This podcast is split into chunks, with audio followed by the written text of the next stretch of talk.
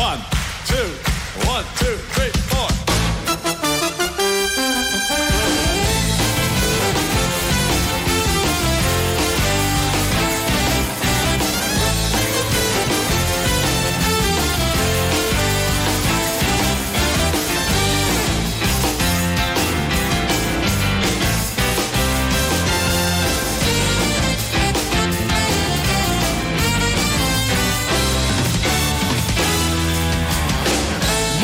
tardes, señoras y señores. Son las 12 y 21 minutos. Bienvenidos a Más de Uno Sevilla. Es lunes 15 de enero, arranque de una semana que viene, por fin marcada por la lluvia. Ya estamos hoy en posición de chirimiri, Chirimiri. y la cosa irá aumentando, pero especialmente a partir de mañana por la tarde. En principio no podremos soltar el paraguas hasta el sábado, lo que nos vendría muy bien. Pero ya les iremos contando porque estas borrascas están últimamente pues muy cambiantes. En cuanto a las temperaturas, han subido. Hoy tendremos 20 grados de máxima, suben también mucho las mínimas por aquello de que está muy nublado, 12 grados la próxima madrugada. ¿Y cómo está el tráfico a esta hora, Chema? El tráfico es fluido en las carreteras y también en el interior de la ciudad, pero tengan en cuenta que si es usted usuario de la parada de Tusán, que está situada en Luis Montoto, antes del cruce con la línea de Kansas City, hacia el centro, si está allí esperando, sepa que esa parada está anulada y así va a estar al menos dos meses, ¿eh? dos meses aproximadamente, por las obras que se están realizando en esta zona. Las líneas afectadas son la 21, la 24, la 27 y la A3, que se trasladan a la avenida de Kansas City tras el cruce con Luis Montoto. Así que si hay alguien esperando allí, Muévase. muévase, por favor, porque no va a llegar. Hoy hemos conocido una nueva encuesta de las que realiza periódicamente el Centro de Estudios Andaluces. Resulta que un 60% de los andaluces consideramos que se vive mejor aquí que en otras comunidades autónomas, sobre todo por nuestro clima y también por nuestra filosofía de vida. Le ponemos un 7,3 sobre 10 y eso a pesar de que somos conscientes de algunos indicadores negativos que también tiene esta comunidad, como la precariedad laboral o la falta de empleo. Por cierto, hoy hemos conocido también que los sevillanos cobramos 700 euros menos de media que el resto de los españoles. Sí, 700. Son datos estadísticos oficiales. A todo esto, un 45% de andaluces ha reducido el consumo de pescado fresco o aceite de oliva porque cuesta mucho. Cuesta mucho y no llegamos bien a final de mes. Pero seguimos creyendo que es el mejor sitio para vivir. ¿Usted qué opina? Lo averiguamos enseguida, pero antes un adelanto de otros temas que también les contaremos en el programa de hoy. Este es nuestro sumario.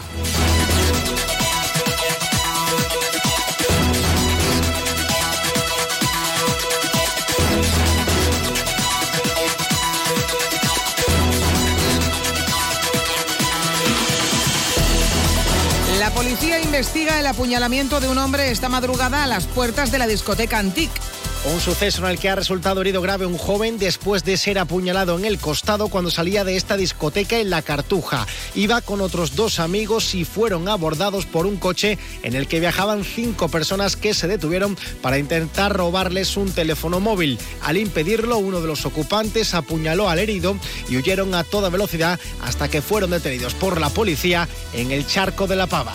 De nuevo, trenes afectados por las obras. Desde hoy hay también cambios en horarios de trenes de Renfe. Se reajustan los horarios de los trayectos del AVE Madrid-Sevilla por las obras de la línea que está haciendo Adif. También se ven afectados los trenes Avant que conectan Sevilla con Málaga y Granada. Esto ya está provocando retrasos en varios trenes. Y en deportes, el Sevilla se refuerza con otro chaval de 20 años. Sobre la una de la madrugada llegó a San Pablo el segundo fichaje del Sevilla, el tunecino Aníbal Meshbri, mediocentro ofensivo que llega cedido por el Manchester United. El club nervionense tendrá una opción de compra en junio de casi 20 millones de euros. Un Sevilla que ahora es decimoséptimo, ha bajado a una posición tras su derrota y el empate del Celta. Está a un punto del descenso. El Betis, que está a un punto de la sexta plaza, es séptimo, espera noticias acerca de las lesiones de Ayoce y Rival. Entre esta tarde y mañana conoceremos el tiempo de baja.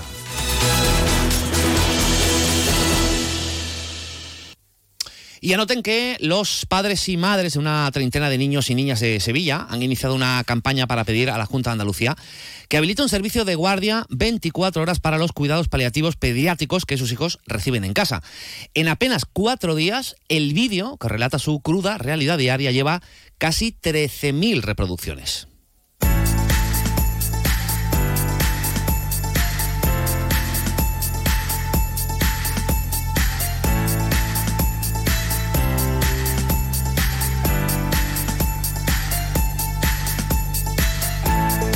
También están recogiendo firmas en la plataforma change.org. Llevan 7.000 de las 10.000 que quieren presentar a la Junta de Andalucía. Hablamos de niños con enfermedades incurables que permanecen en hospitalización domiciliaria, pero esto no significa, evidentemente, que haya que dejar de luchar ni un solo minuto por sus vidas. Están en sus salones y dormitorios convertidos en salas de hospital. En el vídeo que lleva por nombre Los niños también se van, sus progenitores exponen su día a día con testimonios que no necesitan ningún comentario adicional. El problema es que ese servicio que los propios padres, es verdad, valoran enormemente, acaba cada día a las 3 de la tarde. Hasta las 8 existe un servicio de guardia, pero en fines de semana y por las noches no hay atención. Además del miedo, solo descansar es una utopía. Tenemos dos niños, Manuel y Gustavo, ambos con una enfermedad mitocondrial. Gustavo tiene 18 y Manuel 20. Ya ves tú, 18 y ni siquiera 18 kilos. Padre me ayuda mucho porque es un niño grande y entre los dos pues, lo, nos vamos aviando. Tenemos oxígeno por todos lados, un pulsiómetro 24 horas, porque es el que nos dice si se viene abajo de saturación o de frecuencia cardíaca. Que pita la máquina y estamos corriendo. Duermes porque llegas a dormir, está claro, pero bueno, siempre estás con el consciente ahí de que pite la máquina y, mi- y mirando mucho la, la- la pantalla de vigilancia. Y por esto que te digo, tiene muchas bajadas de saturación y entonces constantemente suenan la- la- las alarmas de, los aparatos que tiene ella conectados durante, la, durante el sueño. Nuestras noches a veces son verdaderos rosarios. Lo dicho, poco más que eh, añadir. Inmaculada Pérez es la madre de Sara, es una niña de 12 años con malformación cerebral múltiple que sufre graves problemas respiratorios y que necesita, como es normal, de esos cuidados las 24 horas del día. Inmaculada, buenas tardes. Hola, buenas tardes. Bueno, tanto es así que, eh, curiosamente, ni siquiera eh, eh, nos puedes garantizar que no tengas que eh, cortar esta entrevista si Sara necesita tu ayuda y, y eso que estamos hablando solo de unos minutos. No hablemos ya del resto del día o de la noche y de, y de, en fin, y de muchos años, ¿no? Sí, sí, efectivamente, porque requiere una atención completa y continua las 24 horas del día. Entonces siempre estamos ahí, vivimos en estado de alerta continua. Bueno, para que la gente- un simple atragantamiento. Claro, eh, para que la gente lo entienda, ¿cuál es eh, tu día a día? ¿Qué te permiten hacer eh, los cuidados que necesita Sara? Eh, bueno, Sara requiere una atención muy, muy compleja y muy continuada por sus graves problemas respiratorios. Entonces, hay que estar mm, pendiente de ella todo el día. Siempre tenemos que estar, el padre o yo, eh, con ella, porque mm, el nivel de complejidad de su, de su enfermedad y el nivel de complejidad de los aparatos que ella tiene para poder sobrevivir en casa es muy alto. Entonces, eh, requiere estar siempre, siempre al lado. Entonces, bueno, uno de los dos hemos tenido que, que dejar aparcado el trabajo. Inicialmente lo hice yo, luego lo hizo el padre. Y aquí estamos las 24 horas porque mm, ella tiene oxígeno las 24 horas, mm, duerme con respirador, eh, tenemos que estar continuamente pues eh, aspirándole las secreciones, tiene un asistente para de todo, o sea, mm, vivimos como nuestra casa es como un pequeño hospital, digamos, y necesitamos ese asesoramiento y esa vigilancia por parte de los de los médicos del servicio de cuidados paliativos que es fantástico, pero el problema es que mm, nos quedamos sin ese servicio todos los días a partir de las 8 de la tarde y, no tenemos ese servicio en ninguna noche, ni ningún fin de semana, ni día festivo. Y ese es el- eso es un poco El lo que problema. estamos reclamando, porque, claro, Eh, mm, teniendo eso en cuenta, es decir, que llega un momento en el que ese servicio ya no está disponible, ¿cómo eh, afrontas tú la jornada? Es decir, ¿ha ocurrido ya que hayas tenido que llamar a urgencias cuando, insistimos, ese servicio ya no está disponible? Sí, sí, claro que sí. Y el problema es que las urgencias ordinarias en estos niños, pues realmente a nosotros mm, no nos son del todo útiles porque eh, al final lo que ocurre es que ah, mm, están tan delicados de salud que en el mejor de los casos pues acaban en, en la UCI. En la UCI siempre eh, separados de su hogar, de su tranquilidad. Eh, la UCI es un ambiente muy hostil y lógicamente cuando acude a casa un médico que no es el que conoce eh, el- la problemática de tu hijo, las necesidades que tiene y el tratamiento, pues lógicamente te lo llevan a- al- al hospital. Y nuestros hijos en realidad ya están hospitalizados, pero están hospitalizados aquí en casa. Y, y lo que requerimos es que los médicos que los conocen sean los que los sigan atendiendo en su domicilio, porque para ellos es un trastorno muy, muy, muy grande el estar, el estar ingresados y el, y el quitarles de esa, de esta tranquilidad de estar en casa y en el, y en el hogar. Ujú. Esa atención 24 horas que reclaman los, los padres eh, ya existe ¿eh? en otras comunidades como Madrid, como Murcia o como Cataluña. Aquí en Andalucía no, pero se va a solucionar. Esta que van a escuchar es la promesa que lanzaba la consejera de Salud de la Junta de Andalucía, Catalina García. Para que no solo en Sevilla, sino en toda Andalucía, que ese es el trabajo que están haciendo, exista eh, ese servicio de 24 horas de cuidados paliativos pediátricos. Así que se le va a dar una solución, pero estamos tardando un poco porque la solución queremos que sea general para toda Andalucía para que haya equidad e igualdad. Se va a solucionar, pero estamos tardando un poco. Eh, El, el Partido Socialista eh, acaba de anunciar hoy mismo que va a llevar este asunto eh, al primer pleno del Parlamento que se celebra, el próximo pleno del Parlamento, para ver si ahí se concretan más unas fechas para, para que se solucione la atención que estas personas necesitan. ¿Qué te parece, Inmaculada? Hombre, eh, nosotros lógicamente queremos que todo esto se lleve a nivel de Andalucía, no solamente de, Sevilla. De hecho, en la campaña que hemos iniciado en change.org así lo, lo pedíamos también.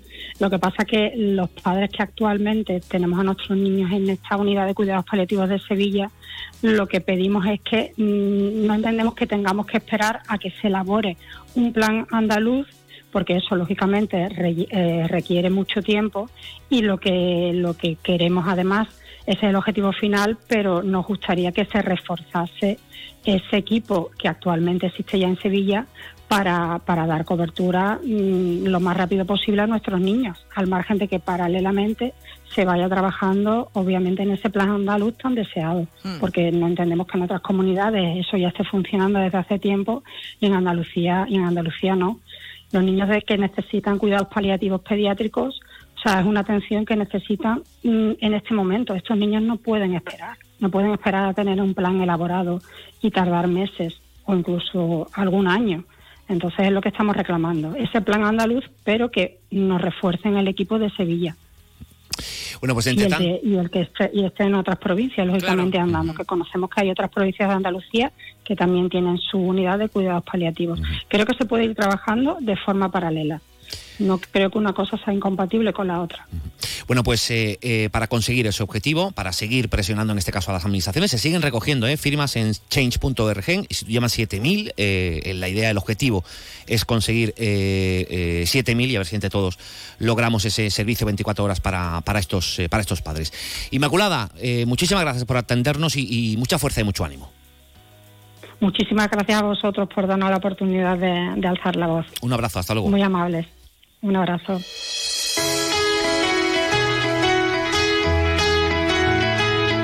A ver, es- son situaciones durísimas que están viviendo estos padres que, como ella dice, como dice Inmaculada, es que estos padres, es- eh, estos niños están hospitalizados. Están hospitalizados eh, en sus casas, pero están hospitalizados. Entonces deberían tener eh, la misma atención y los mismos recursos que el niño que estuviera en un hospital. Si se ha decidido que la hospitalización es domiciliaria, pues esto también hay que cubrirlo, en este caso con las urgencias, ¿no? Eh, Sí, sí. Yo creo que es de cajón. Poco, eh, poco más que añadir. Es verdad que este servicio funciona hasta las 3. A partir de las 3 y hasta las 8 de la tarde hay un teléfono, digamos, de Mm. asistencia. Pero es que a partir de las 8 de la tarde y especialmente los fines de semana, porque no es solo el cuidado del niño, que es lo primero.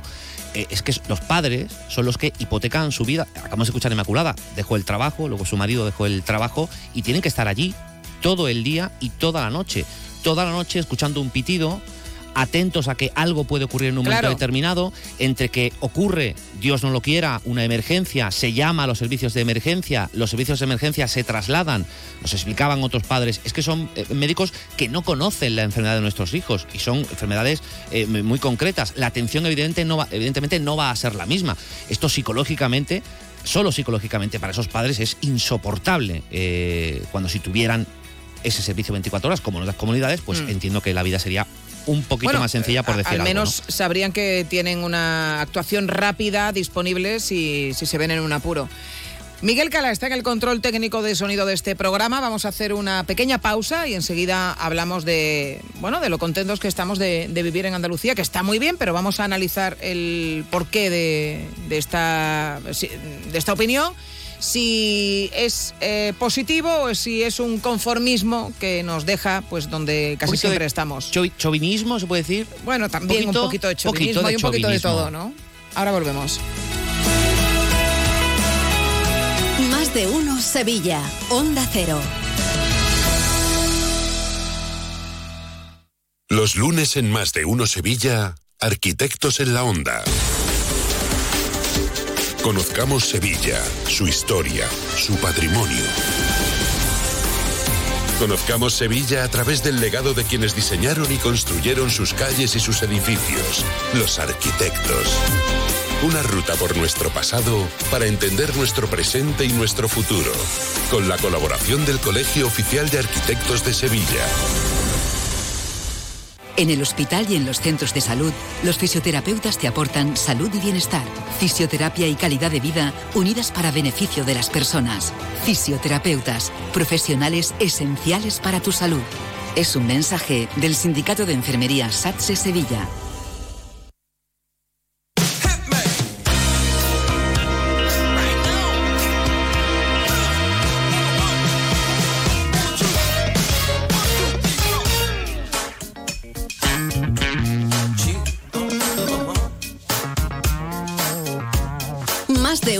Sevilla. Chema García y Susana Valdés. Onda Cero.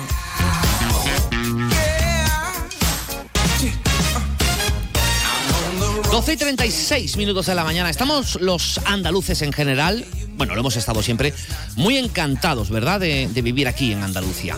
Los que se van normalmente es porque no les queda más remedio por cuestiones económicas. Porque sí, reconocemos, lo seguimos haciendo, que tenemos graves problemas de precariedad, labo- precariedad laboral y de paro. Pero nos compensan al parecer otras cosas. Y eso, es- y eso nos lleva, lo dice el Centro de Estudios Andaluces, en una nueva edición de su barómetro que se ha publicado hoy, a que el 60,6% de los andaluces afirmen que aquí se vive mejor que en otras comunidades autónomas. Y principalmente vivimos mejor por el clima que tenemos y las temperaturas, es lo que consideran un 54% de los encuestados, y por nuestra filosofía de vida y el carácter de nuestra gente, que esto es lo que añade también un 27%. 954 50 23 93. Le ponemos nota eh, también a ese bienestar, bienestar. Es un 7,3 sobre 10. O sea, un notable. No es notable alto, ¿no? Que sería a partir de 7,5, 7,6 sería ya notable alto, ¿no? En, mi- en mis tiempos. 7,8. 7,3 no, un notable alto es un 8. Entre un 6 Claro, y sí, un claro, 8. sí, sí, un es 6 verdad. era un bien, un 8 era un notable alto, un 8 y pico, un notable alto, un 7 es un notable.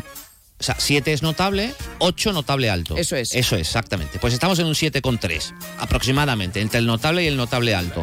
Y esto es eh, producto de que más del 60% de los encuestados valore como buena su situación económica personal y de expectativas de futuro. O sea, lo que tiene ahora y lo que va a tener o cómo va a estar dentro de unos años. Sin embargo, a la hora de ponerle nombre a nuestros principales problemas, también lo tenemos claro. Falta de empleo y precariedad laboral, los factores negativos de vivir aquí. Preocupa también el encarecimiento de la cesta de la compra que hace que un 45% de los andaluces haya tenido que reducir en las últimas semanas su consumo de pescado y de aceite de oliva.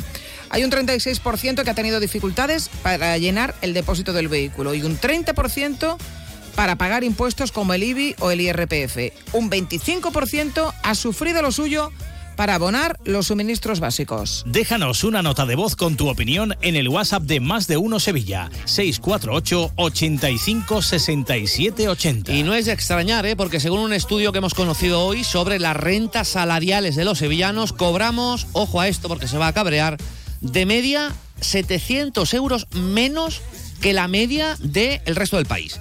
Y esos son muchos euros menos al mes, ¿eh? Y aún así, a pesar de esos 700 euros de media de menos al mes, pues nos encanta vivir aquí. Nos encanta. Nos Y ahí volvemos a esos factores que no tienen que ver con lo económico, sino con esas otras cosas que hacen que una vida sea buena también, aunque no sea la más bollante. El clima, el- la forma de afrontar las cosas, cómo vivimos nuestro día a día. ¿Esto es positivo o es una posición conformista que nos ancla en una situación de la que, como vemos, nos cuesta muchísimo salir. Cuando se analiza con números la calidad de vida de una comunidad autónoma, que es un estudio que hizo el INE, Andalucía está en la cola.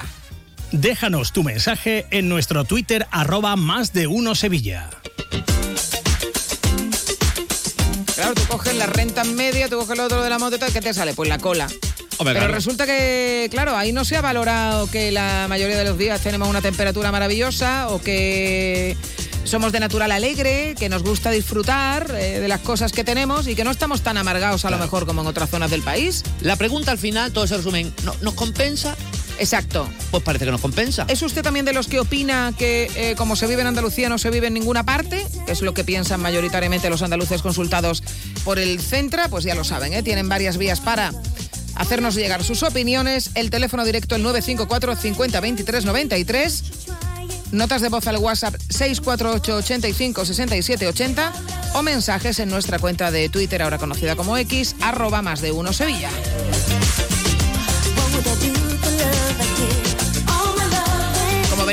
La cuestión es que consideramos que aquí se vive mejor que en ninguna parte, a pesar de los pesares. Y en los pesares podemos incluir esa, mm, comparativa de las rentas medias en las en la que salimos tan mal. Marcha con qué tal, muy buenas tardes. ¿Qué tal, Susana? Buenas tardes. Pues mira, salimos mal, ¿eh? Porque cobramos 700 euros eh, menos al mes que el resto de los españoles. Nuestra provincia sigue sufriendo la precariedad laboral, como muestran los últimos datos publicados por la agencia tributaria correspondiente al año 2022 y que ha dado a conocer hoy el sindicato Comisiones Obreras. En la comparativa salarial se ve incluso más acusada en el tramo de edad comprendida entre los 45 y los 55 años. Otra foto fija del informe, que son los sectores más precarizados, pues siguen siendo la agricultura, seguida del comercio y también de la hostelería. Pues a pesar de esta brecha salarial, tenemos que seguir soportando el mismo coste de la vida que el resto de los españoles. Lo explica Carlos Aristu, que es secretario provincial del sindicato. pero el crecimiento en 2022 de el- la categoría de alimentos de un 17% creció por igual en toda España. El aceite, igual que otros bienes de primera necesidad, como puede ser la luz, el combustible o el agua, creció igual que en Madrid que en Sevilla. Por lo tanto, no se justifican las diferencias salariales entre ciudades como Madrid de hasta 700 euros mensuales con respecto a una provincia que no deja de ser eh, de las primeras del país como Sevilla. Bueno, pues ahí está esa brecha salarial casi, o en algunos casos más de 700 euros mensuales. Eh, por otro lado, ha destacado hoy el sindicato que más de 100.000 sevillanos se van a beneficiar de la subida del 5% del salario mínimo interprofesional anunciada por el Gobierno Central. Una subida sustancial, han dicho, que sobre todo va a llegar a los bolsillos de los más vulnerables. Por eso han hecho un llamamiento a las empresas, a los empresarios, para que cumplan lo antes posible con esta subida, ya que los empresarios sevillanos acumulan la misma riqueza que en el conjunto de España. Aquí se genera tanta riqueza y tantos beneficios empresariales como en el conjunto de España. Sin embargo, los empresarios de Sevilla se resisten cada año a distribuir esa riqueza que se genera por parte de las personas trabajadoras por la vía de la negociación colectiva. Y esto es algo que se ve en las diferencias de rentas salariales de Sevilla con el resto de España.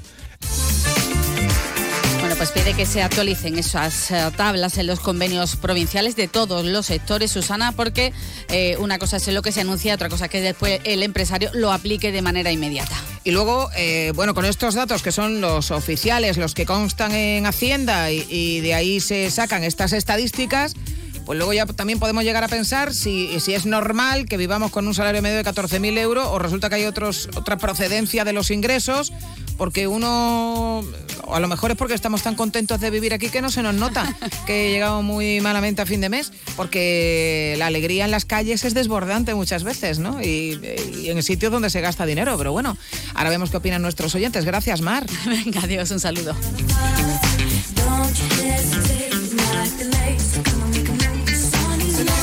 Bueno, a través del 648 85 67 80, que es el teléfono que responde a las notas de voz, que recoge sus testimonios en forma de notas de voz para más de uno Sevilla, nos ha llegado esta reflexión. Buenas tardes. Yo pienso no es que vivamos bien, porque vivir vivimos bien, pero el caso no es que vivamos muy bien, porque ahí están los números. Somos los más pobres, vamos los más tristecitos. Pero ¿qué pasa? Que nosotros sabemos mal vivir. Nosotros malvivimos de puta madre. Sin embargo, en verano, pues se malvive fatal. Porque tú estás aquí, estás asado. Claro, si vives en Sevilla Este, malvives mejor porque hay más piscinas por habitante que en el resto de los barrios de Sevilla. Y, y si eres calvo, Susana, mucho mejor, porque no te tienes que peinar, entonces se malvive divinamente. Hemos vuelto, hemos, Hemos vuelto. vuelto. No, no, Hemos no vamos a retomar el tema de la calvicie. Probablemente la cuestión está en qué llamamos buena vida. La buena vida es simplemente tener dinero para comprar todo. La buena vida es que a lo mejor tenemos más dificultades económicas o vivimos con menos, pero afrontamos la vida de otra manera. Pues igual tiene que ver un poco, precisamente porque como somos un poquito más tieso que el resto del mundo, eh, le sacamos más eh, partido a los momentos de diversión que el resto de la eh, que el resto de los de las provincias españolas. Yo creo que de todas maneras eso tiene mucho que ver con dos cosas. Uno, la, la realidad de los datos, la realidad real de los datos en cuanto a Sí. el poder adquisitivo, las rentas medias que existen, y, y por otro yo creo que tiene mucho que ver con el clima. Es decir, eh, Mm. yo no sé si ustedes seguramente habrán bajado a Londres, bueno, a Londres o a, o a Galicia, por ejemplo, donde se come estupendamente. Pero para eh, vivir- Pero para vivir todos los que días. es una amargura. Sí, sí, sí, si aquí llueven dos días seguidos y ya estamos diciendo, a ver si para un poquito, ahora porque nos hace falta. Claro. Pero si no, ya estaríamos rajando lo más grande. Yo coincido contigo en que el clima es fundamental Sí, sí. y que efectivamente nosotros también nos tomamos un poco la vida de otra forma. Pero eh, ya lo hemos analizado en alguna ocasión en el programa. ¿Hasta qué punto esto es bueno? ¿no? ¿Hasta qué punto es bueno? Imagina, eh, ponemos siempre el mismo ejemplo. Eh, persona que vive pues con una jubilación, o- pero tiene cinco hijos, tres en el paro, eh, tiene que todavía poner un montón de platos de comida, pero puede ir todos los días a su playa, sentarse allí en, el- en un banquito. No tiene ni para tomarse una tapita, pero es feliz. ¿Eso eh, hace que sea una sociedad que quiera eh, progresar o nos conformamos con que como tenemos unos dones naturales y un clima maravilloso, pues nos quedamos con lo que tenemos? Bueno, es una buena reflexión. También hay que, hay que entender qué es lo que está en nuestras manos y lo que no. Que Claro. por mucho que uno no se conforme, porque pues, eh, pues sí, puede, protestar y debe protestar y debe luchar por sus derechos y por, y por ese progreso. Mm, Pero hasta un punto. Pues Llega un momento en el que es imposible. Eh, también te digo, yo, yo eh, como todos, ¿no? Yo, yo he salido por Madrid un martes, que están los restaurantes a rebosar, un martes, ¿eh? Cualquier Sí. sitio, o sea, ahí hay mucha gente metido. Y sí, estupendo, pero tienen esa carita de. Agobiado. Por decir ¿no? Madrid, bueno, no digo, no quiero personalizar, pero no es lo mismo. Uno se va a Huelva, o se va a Cádiz, o se va a Almería, o, y es, es otra cosita. Bueno, pero también, a ver, también tenemos que entender que, claro, es que esto es lo nuestro. Es lo nuestro, es lo que hemos mamado. Eh, Sí, no, al gallego le encanta el chirimiri, ¿eh? Si tú crees. Sí, hombre, que le y- y encanta. mira, ah, está- yo, por creo, ejemplo- perdona, creo que están acostumbrados, pero no que le encanta. Yo te- no, eh, una- la- las personas que solamente viven una cosa, yo creo que se, se acostumbran hasta el punto de sentirlo como propio. Mira. Yo tengo, por ejemplo, familia en Valencia y en eh, allí hay una humedad eh, terrorífica, terrorífica. Bueno, pues eh, yo no soporto la humedad de Valencia, me parece un clima horroroso y eh, la familia que tengo allí en Valencia, cuando viene aquí, que, eh, que Sevilla no es precisamente muy seca, pero bueno, lo notan sequísimo y dicen que es que aquí no pueden ni respirar, que es un clima odioso. Pero cuando vienen.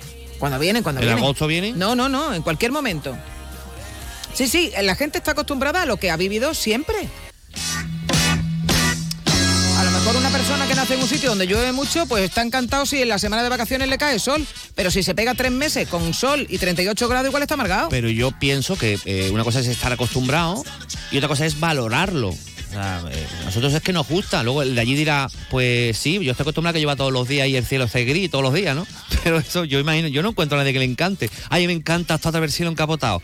no lo sé, igual me equivoco, ¿eh? No lo y sé, hay yo un tampoco. gallego nos está escuchando y dice, no, no, sí, sí, nos encanta un cielo encapotado. Bueno, vamos a ver qué es lo que dicen también nuestros oyentes, ¿no? En Twitter. Sí, ahí nos dice Colores. Personalmente vivo en Sevilla mejor que en París. Pero no es por casualidad, eh, por calidad de vida, es porque están las personas a las que estoy unido afectivamente. Sin ellas, Sevilla sería una ciudad muy compleja para vivir con sus salarios, alquileres y precios. Eh, Lolo nos dice, eh, debe ser así porque otra cosa no, pero los bares están llenos todos los días. Encima de tener menos renta, ¿de dónde saca la gente? No sé. Además, el que no se consuela es porque no quiere. Dice, mañana el día de las croquetas para aumentar la felicidad. Tampoco están llenos todos los días, ¿eh? Quiero decir, eh, un martes ah, está lleno de, de- de- de extranjeros y algunos Sí. sevillanos, pero los, los días de verdad son los fines de semana, no todos los fines de semana, porque un miércoles o un martes eh, hay muchos sitios que están ba- bastante caninos, ¿eh? Sí, otros no, otros están llenos todos los días. Otros ¿eh? están, sí, pero son de... Pásate por Coronado, pásate, ahí no hay guiri, ¿eh? Te llega hasta la puerta. Bueno, sí, también es verdad, fin, sí. Es verdad, depende. sí. A reventar. Pero si no llueve, porque si llueve. Hombre, si gente- llueve, hay pues, gente, pero dentro.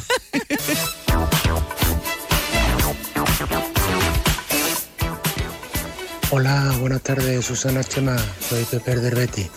Bueno, yo creo que aquí en, Andalucía se vive bien, entre otras cosas, por, el clima, el sol, ese sol que te hace salir a la calle. Y después se vive bien porque hay muchísimos bares, precisamente para disfrutar de ese solito. Es que en el momento que sale el sol, la gente a las terracitas y con dos cervezas se te olvida todo. Y tampoco hace falta hartarse, sino tomarse unas unas cervecitas y punto. Hola, buenos días. ¿Y por qué no vivir en condiciones con un buen sueldo? O por lo menos porque te permita pagar todas las cosas y disfrutar Sevilla o Andalucía con más dinero en el bolsillo y con menos inquietudes a partir del día 10 de- del mes. No sé, nos estamos conformando con muy poco, ¿eh? Yo creo que así nos va. También en Twitter nos dice Guillermo, ojo que no es lo mismo vivir con un sueldo de X que con dos. Por lo demás, Sevilla no es muy cara y tiene barrios y pueblos cercanos con precios de vivienda razonable. Claro, claro, eh, eh, en muchas casas entran dos sueldos, pero en muchas casas de Madrid también entran dos sueldos y son el doble que los de aquí, ¿no? Pero no por nada, sino probablemente Sí, por, el tipo de trabajo que nosotros tenemos. Claro. Si nuestra economía se sustenta en hostelería, por ejemplo, o en sector servicios, que sabemos que es lo más precario y lo peor pagado, pues es evidente que las medias salen como salen. A ver, al final, eh, vuelvo a citar esa maravillosa frase de eh, la estadística es la mentira de las matemáticas, Sí. eh, porque, a ver, si uno baja con las cifras, siendo todas verdad, pero si uno baja con las cifras al, al suelo, es verdad, por ejemplo, que en Madrid todo es mucho más caro, con lo cual lo que uno gasta en vivir en Madrid todos los días puede llegar a ser comparable con uno gasta, lo que uno gasta en Sevilla, porque Sí. cobra menos, pero gasta menos a priori. ¿eh? Yo no digo que, bueno, que viva en, en un barrio y en fin, tenga gastos, vale, pero por lo general es así. Allí, en fin, una aquí está la vivienda cara. Pero comparado con Madrid, seguimos viendo Madrid o Barcelona, estas grandes ciudades, y eso que ya hay zonas de Sevilla o de ciudades como Málaga, donde es que necesitas solo un sueldo para alquilar, luego ya comer, comes y puedes, ¿no? Claro, eh, es evidente que eh, se produce esa adaptación también de salarios al- No sé a los precios ¿no? sí, que sí. hay. eh, eh, eh, siempre saldrá peor el que, el que tenga los, los peores trabajos y se podrá permitir peores cosas, pero es cierto que las ciudades también se adaptan un poco al nivel adquisitivo Claro. medio que tienen la- las personas en las que viven. Tú imagínate si nos cobran una cerveza aquí lo mismo que en París, por ejemplo, ¿no? Que te va, ¿Cuánto vale una cerveza? Yo es que no he ido a París. Entonces, que ya te digo no yo a ti que, vale. que ni el clima eh, nos alegraría la vida. Dice Miguel, por lo menos 5 euros. Por no lo menos no te 5 pierdas- euros. Sí, en París por lo menos Sí. 5. Oye, en, en- ¿Será más? No digo En yo. Marsella ya me cobraron a mí 4 o 5 euros por una caña caliente. ¿Pero pediste Porque- una caña en Marsella o...? Sí, pedí una caña de cerveza, Sí, o sea, no, una ¿me cerveza. una caña? Y era, y era una caña Sí. y encima venía eh, calentita, vamos. Pues 4 o 5 pavos.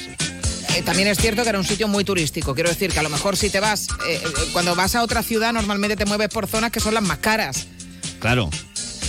Mira, dice Estrella, Estrella Pineda, que creo recordar que no nos había escrito nunca. Te pido disculpa, Estrella Pineda, si lo habías hecho, pero no me suena. Así que bienvenida. Nos dice, he vivido en Manchester siete años y al regresar los sueldos son los mismos. Como se vive en Sevilla, no se vive fuera.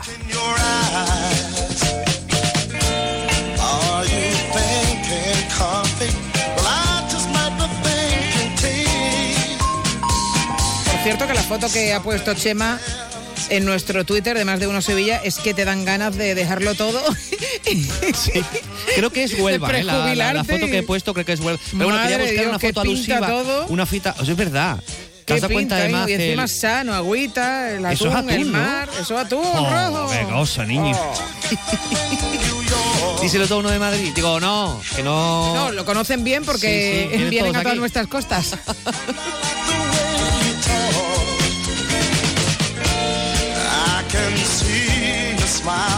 Mira, noticia de colores. 8 euros Eh, y me parece bien. Prefiero bebidas alcohólicas caras y tener salarios dignos.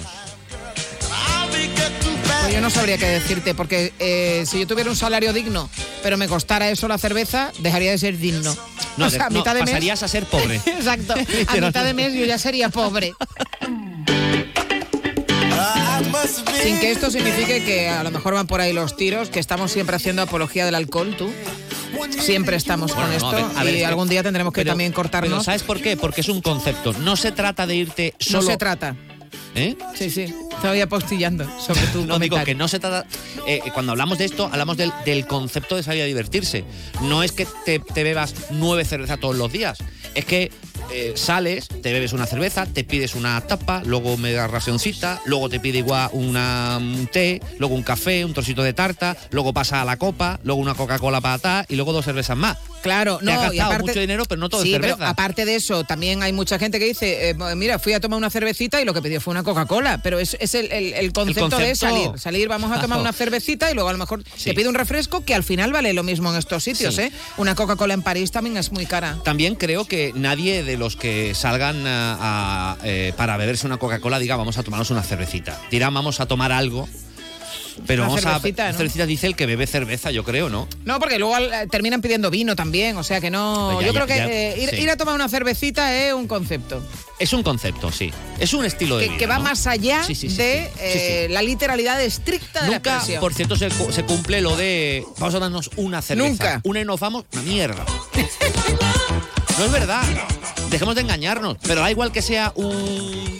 Sí, yo sé, un, un, un té. No es un té y nos vamos, es un té, luego te puedes a rajar, luego te pides otra cosita, luego te vienes arriba, una copita nos vamos, no existe. Eso no es verdad. Igual el autoengaño también funciona, oye, a la hora de responder Pues ese tipo de estamos encuestas. en este sí. 2024 lo hemos nombrado Stop Autoengaño, ¿eh? Es verdad. Stop Autoengaño. ¿Por Una qué, cosa fue, es ¿por qué que- fue aquello? ¿Lo del stop autoengaño? Sí, eh, ¿por qué fue? Ah, los propósitos. Ah, es verdad, sí, sí, los sí, propósitos. sí. Que mejor no hacer propósitos. No propósito. ¿Para qué te va a engañar a ti mismo? Claro. Eh, a mí, de todas maneras, siempre me ha parecido muy interesante este debate sobre si mm, pensar que tenemos una vida estupenda es eh, bueno o malo como sociedad en, en- en nuestro conjunto. ¿eh? O sea, si, si eh, tiene que ver esto con que tengamos de los peores indicadores económicos de- del país. Hay gente.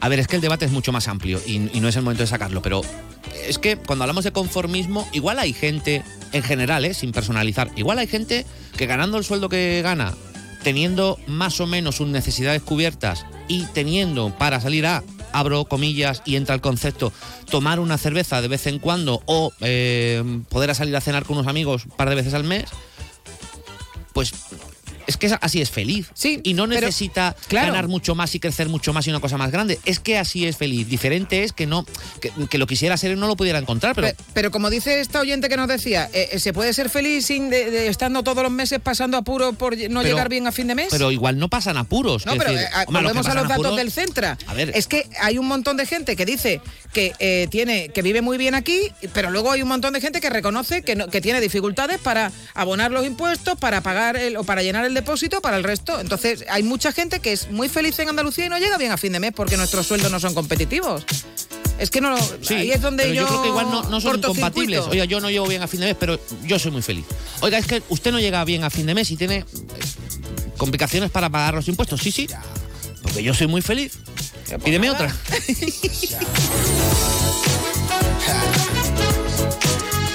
y Lolo expone eh, pues ese concepto que no sé por qué no hemos verbalizado como tal, lo hemos dejado caer, que es se llama economía sumergida. Pues sí, también. sí, sí, lo hemos mencionado, ¿eh? La tal, economía tal. sumergida, pero tanta, tanta gente vive de la economía sumergida. No sé, yo no conozco a nadie. Pues no vive nadie de la economía sumergida, sino es el complemento a la economía no sumergida, ¿no? El famoso sí, B, sí, el pero B. que yo creo, eh, la inmensa mayoría de la gente que yo conozco, desde luego, no más que tiene un A. Tiene un sueldo y una nómina, punto. Sí, sí. Pero no son. Gente con la que tú te codeas no tiene dificultades para llegar a fin de mes. Bueno, y aunque los tuviera, pero quiero decir, tiene una. Eh, Sí, es que recibir dinero en B no lo recibes así que te caiga del Ya, cielo. ya, digo que los, que B, los que tienen el B eh, son- los que tienen B, los que trabajan en B, son unos insolidarios con este país. Insolidarios. Que luego quieren, que luego quieren disfrutar de los mismos servicios. Y quieren eh, colegios para los niños y quieren médicos y protestan porque no hay médico de, ten- de primaria. Pues todo declarado. Y luego llega el Centra, parado. y luego llega el Centra, y claro, Claro. nos deja como nos deja. Venga, vamos ya. Hacemos ¿Eh? una pausa. sí, no usted la loca. Hacemos una usted, pausa. Noticias de España y del mundo y a la vuelta más sobre Sevilla.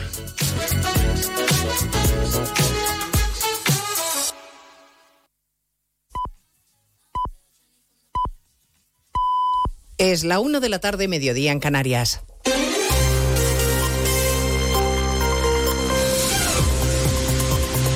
Noticias en Onda Cero. Buenas tardes, avanzamos a esta hora algunos de los asuntos de los que hablaremos con detalle a partir de las 12 en Noticias Mediodía con propuesta económica a debate esta mañana. El líder del Partido Popular, Núñez Feijóo, ha planteado que el incremento del 100% de la subida del salario mínimo interprofesional se lo lleve el trabajador y no el gobierno, no Hacienda, como se haría subiendo la exención del IRPF. incrementar la exención del impuesto de la renta con la misma cantidad de incremento del salario mínimo, para que el 100% del incremento del salario mínimo se lo lleve el trabajador, para que el neto, el 100% del incremento del salario se lo queden los trabajadores y no se lo lleve el gobierno. Analizamos la propuesta de Feijóo que sigue exigiendo al gobierno que explique qué ha pactado exactamente con Junts en materia migratoria. Hoy le preguntaron al presidente en Radio Nacional y ha intentado zanjar la polémica explicando que las competencias en materia de control de fronteras son, o son únicamente del Estado español. Junts no lo debe tener tan claro como dice Sánchez porque hoy el secretario general Jordi Turul insiste en que la competencia que se dé a Cataluña tiene que ser integral. Tota la gent es pugui integrar al màxim. Para que toda la gente se pueda integrar bien y que haya una sociedad que para todos sea de derechos y deberes, debes tener todos los instrumentos para hacerlo posible. Tenemos competencias en materia de servicios sociales, de educación, en sanidad, etcétera, pero necesitamos el máximo de competencias. No solo eso, sino que además aprovecha Junts para presionar de nuevo al gobierno con el referéndum. La inmigración, que más allá de la vertiente política del traspaso de las competencias a Cataluña, tiene una traslación real y directa en las situaciones que cada día se encuentran los agentes de la policía, con salas colapsadas en el aeropuerto y trámites de solicitudes que se demoran por saturación. Denuncia el portavoz del SUB que incluso Cruz Roja se niega a limpiar la sala ante la presencia de chinches. Los únicos que no nos negamos, como siempre, a realizar los servicios aún en las peores condiciones somos los policías, eh, motivo por el cual entendemos que esto atenta eh, contra la dignidad eh, humana y la seguridad y salud de los policías y por eso hemos remitido una carta al defensor del pueblo para que ejerza las competencias que constitucionalmente tiene atribuidas en defensa de los derechos fundamentales del título 1 de la Constitución y tome cartas en el asunto. Iberia acaba de proponer a los sindicatos que se cree una nueva empresa 100% de la compañía que incluya a todos los trabajadores de tierra afectados por la huelga, una de las principales reivindicaciones de los sindicatos, Margarita Zavala. Es lo que llevan pidiendo desde el principio porque permitiría a los 4.500 trabajadores afectados por este conflicto generado después de que la compañía perdiera el concurso para realizar las labores de tierra en ocho aeropuertos españoles, les permitiría que puedan seguir bajo el paraguas de Iberia para hacer las labores de tierra tanto para Iberia como para British o Vueling, entre otros. También se ofrecen bajas incentivadas o prejubilaciones para 1.727 personas, según fuentes de la aerolínea. En lo económico, la semana va a estar marcada por el encuentro anual del foro de Davos, con la tensión por la subida de precios y los conflictos de Ucrania y Oriente Próximo. El impacto de la crisis en el Mar Rojo, por ejemplo, se agrava y la patronal del gran consumo alerta de que podría repercutir directamente en el precio final de los productos. Caridad García. Sí, la tensión en la zona obliga ya a las principales navieras a explorar rutas alternativas y el principal, la principal ruta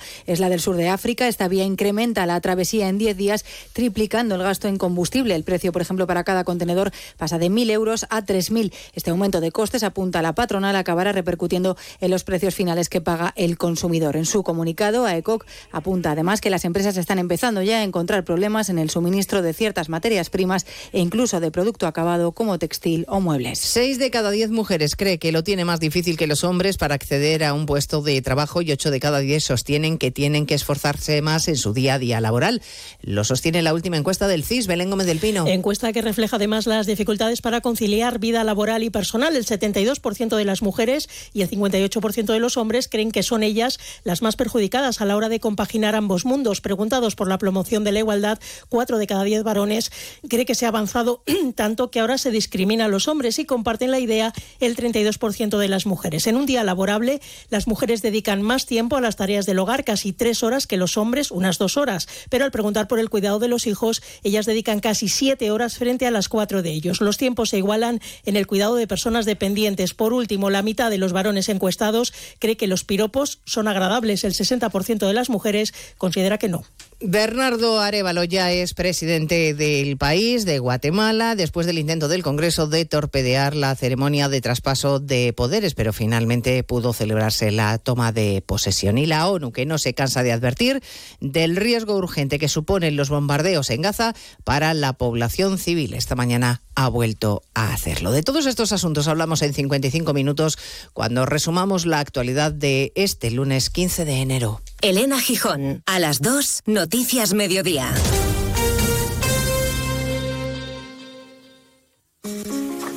Mucha gente medita para dormir. A otros les recomiendan leer para conciliar el sueño. Nosotros queremos ser sinceros contigo. Si lo que quieres es dormir, escuchar Radio Estadio Noche no ayuda. ¿Qué le vamos a hacer? Es imposible pegar ojo, porque es imposible despegar la oreja. Disfruta sin descanso de la mejor actualidad deportiva y los debates más encendidos con Rocío Martínez y Edu Pidal. Cada noche a las once y media y siempre que quieras en la web y en la app. Onda Cero, tu radio.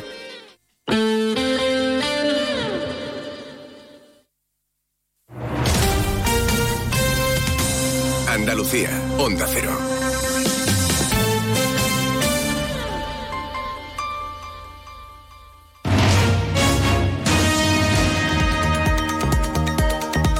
En Onda Cero, Noticias de Andalucía. Jaime Castilla. Buenas tardes, hacemos hasta ahora un repaso de la actualidad de Andalucía de este lunes 15 de enero y comenzamos con el último barómetro publicado por el Centro de Estudios Andaluces, Centra, que refleja que el PP repetiría su mayoría absoluta en Andalucía. De repetirse ahora las elecciones autonómicas, los populares aumentarían su apoyo en la comunidad con más del 46% de los votos y superarían la barrera de los 60 escaños por primera vez en democracia. El PSOE sería segunda fuerza, pero pierde votos con un 21% del sufragio y pasaría de los 30 escaños actuales a una horquilla de entre 25 y 27. Como tercera fuerza repetiría Vox, seguido de Sumar y adelante Andalucía. Además, los andaluces señalan como principales problemas por este orden el paro, la situación de la sanidad y la sequía. Precisamente sobre sequía, el municipio malagueño de Fuengirola se suma esta noche a las restricciones de agua por la falta de lluvias. Onda Cero Málaga, José Manuel Velasco. Además, esta medida se decreta de forma indefinida y estará vigente entre las 0 y las 7 horas de la mañana todos los días de la semana, excepto la noche de los sábados. La empresa concesionaria del agua aplicará una reducción en la presión del suministro de agua que provocará que en dicha franja horaria muchos hogares y locales comerciales de los 85.000 habitantes de la localidad se queden sin agua, salvo aquellos que En tribunales hoy hemos conocido que uno de los dos soldados fallecidos el pasado mes de diciembre ahogados durante unas maniobras en la base de Cerro Muriano llevaba sobrecarga en sus mochilas como castigo. Onda Cero Córdoba, Antonio David Jiménez. Así se lo han confirmado los compañeros del diario Córdoba una de las acusaciones particulares del caso, según ha trascendido de las investigaciones llevadas a cabo por la Guardia Civil a todos los militares que participaron en las maniobras del pasado 21 de diciembre. El lastre en cuestión eran unas pesas de gomas de 2 kilos, a lo que se unía que las mochilas no flotaban al no estar cerradas y se filtraba el agua. En la brigada Guzmán el Bueno, por su parte, no consta que la situación fuera así. En Granada, la Policía Nacional investiga la muerte por arma blanca de un hombre cuyo cadáver ha aparecido en una calle de la ciudad este domingo. Nacero Granada, Guillermo Mendoza. El 112 ha explicado que la voz de alarma la dio un transeúnte que pasó por el lugar de los hechos y observó que había un hombre tirado en el suelo e inconsciente. De inmediato se dio aviso a la Policía Nacional, local y efectivos de emergencias del 061 que solo pudieron confirmar la muerte de este hombre de 40 años. Todavía no hay ningún detenido por lo ocurrido. Seguimos ahora con el repaso de la actualidad del resto de provincias y lo hacemos por Almería. En Almería, la Guardia Civil ha detenido al conductor de un turismo de alta gama que circulaba a gran velocidad y bajo los efectos de las drogas por la A92 a la altura de Vélez Rubio. Dos patrullas próximas a la zona localizaron y dieron el alto al vehículo con placas de matrículas francesas. En Cádiz, un motorista ha fallecido a primera hora de esta mañana tras sufrir un accidente cuando circulaba por la autopista AP4 a su paso por Puerto Real. El siniestro se ha producido en el kilómetro 100 cuando la víctima ha chocado contra un vehículo. En Ceuta, el helipuerto ha logrado alcanzar y superar por primera vez los 80.000 pasajeros y más de 7.000 operaciones en un año. Según los datos, el número de usuarios creció casi en un 10% este 2023, con un aumento del 11,5% en movimientos con la península en comparación con 2022. En Huelva, el equipo de gobierno del PP en el ayuntamiento de la capital han aprobado hoy, gracias a la abstención de Vox, los presupuestos municipales que ascienden a 196 millones de euros. Aseguran que aumentan las partidas para servicios sociales en un 38% y bajan los gastos superfluos en un 75%. En Jaén destacamos que 1.500 personas mayores de 65 años de los 91 municipios jieneses menores de 20.000 habitantes van a tener la oportunidad de conocer de forma gratuita los atractivos turísticos de la provincia gracias al programa Turismo Senior impulsado por la Diputación cuyo plazo de inscripción finaliza el 19 de febrero. Y en Sevilla las conexiones ferroviarias han vuelto a registrar retrasos esta mañana debido al cambio de horarios por culpa de las obras de modernización de la conexión de alta velocidad con Madrid que sufren tanto los aves como los trenes Avant. Más noticias de Andalucía a las 2 menos 10 aquí en Onda Cero. Onda Cero. Noticias de Andalucía.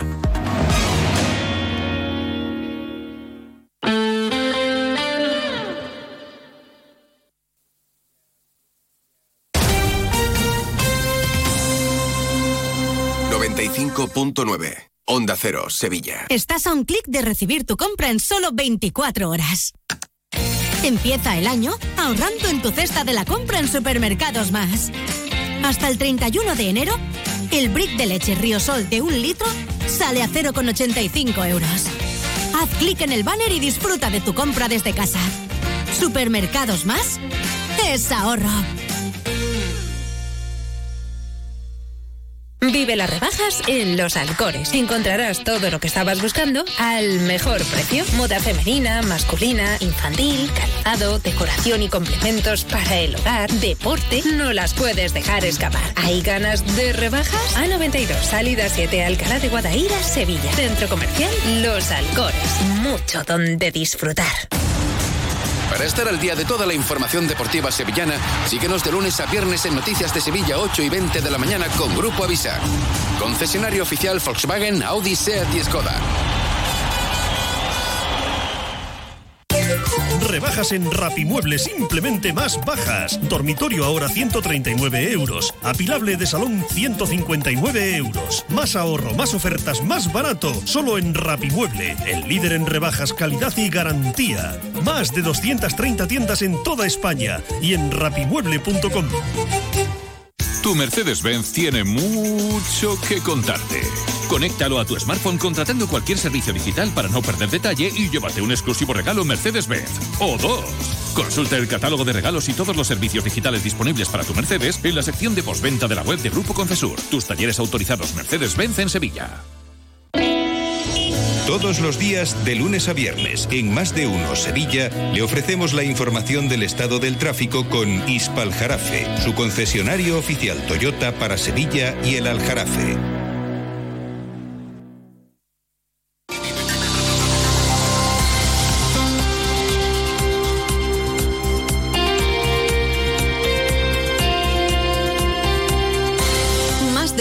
Sevilla. Chema García y Susana Valdés. Onda Cero.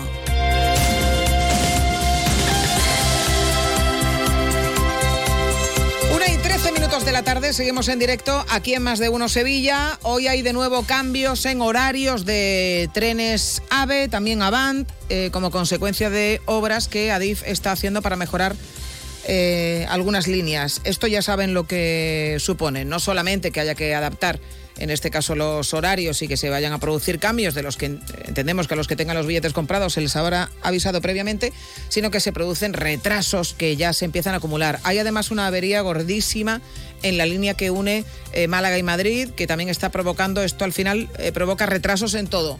O sea que prepárense para una nueva tanda de retrasos que ya se están produciendo como consecuencia de las obras y de las que alerta Laura Blanco, que es portavoz de la plataforma de afectados del tren Avant. Ya nos costaba trabajo antes con los continuos retrasos y las distintas modificaciones de horarios que llevamos sufriendo durante todo el 2023 y ya esta mañana era absolutamente insufrible y los comentarios desde el tren eran algunos incluso que, que decían yo ya cuando pueda me quito de este desplazamiento porque es que no puedo. O sea, la ansiedad que esto está provocando a nivel laboral, a nivel de conciliación familiar.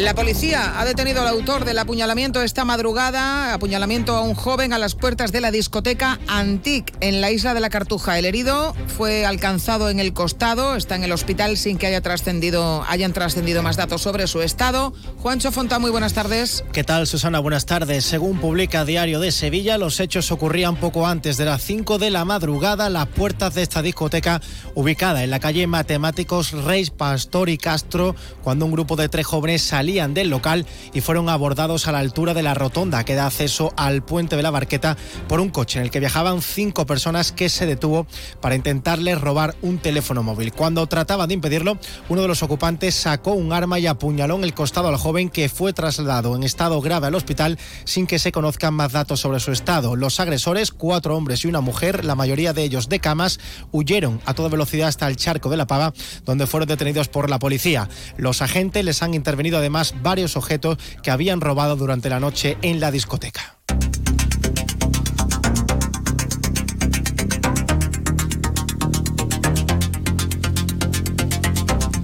Y la Guardia Civil ha recuperado 2.500 kilos de naranjas robadas de una finca de Lora del Río. Ya saben que están causando furor las naranjas últimamente, con lo que se convierten todavía en más eh, deseadas también para los que van a venderlas en B, en relación con lo que hablábamos antes. Hay una persona detenida y una segunda, Juancho, que está siendo investigada. La investigación consiguió identificar a los vendedores, dos vecinos de la localidad y también a los compradores que se trasladaban desde Sanlúcar de Barrameda en camión a comprar la fruta roba de cuyos ocupantes fueron sorprendidos por los agentes con la mercancía ya cargada en el vehículo para venderla. Una mercancía que, por cierto, ya ha sido devuelta al propietario, como explica Pedro Gil, portavoz de la Guardia Civil. Los robos eran producidos en diferentes fincas de la localidad, asistiendo compradores incluso de otras provincias para comprar el género robado. Se han incautado un total de 2.500 kilos, teniendo como objetivo los agentes, una vez que procedieron a la detención de los autores, a la localización del propietario legítimo de la mercancía. Se destaca además que el género estaba bastante deteriorado debido al deficiente sistema de conservación del producto. Hablando de naranjas, Susana, contarles también que el Ayuntamiento de Sevilla ha adelantado dos semanas la campaña de recogida de naranjas amargas en todos los distritos. Ya se han recogido 400.000 kilos y se esperan recolectar alrededor de 2 kilos y medio hasta finales de febrero. Vela Rincón, delegada de Parques y Jardines. Llevamos ya más de un mes recogiendo naranjas en la ciudad de Sevilla en nuestras calles, intentando evitar esas imágenes que normalmente venían sufriendo los vecinos con naranja, que provocaban resbalones, que daban una imagen muy sucia de la ciudad. Estamos interviniendo en todos los distritos de la ciudad. Vamos a continuar. En, en la ciudad de Sevilla hay más de 40.000 naranjos y estimamos terminar antes de que acabe el mes de febrero. Además, este año se van a organizar también recogidas por la noche en la zona donde hay mucha densidad de tráfico por el día. Bueno, lo que esperan recoger son dos millones y medio de kilos, porque si recogen dos kilos y medio no nos da ni para 12 humitos, ¿eh? O sea, bueno, sí, para 12 humitos sí, pero en fin.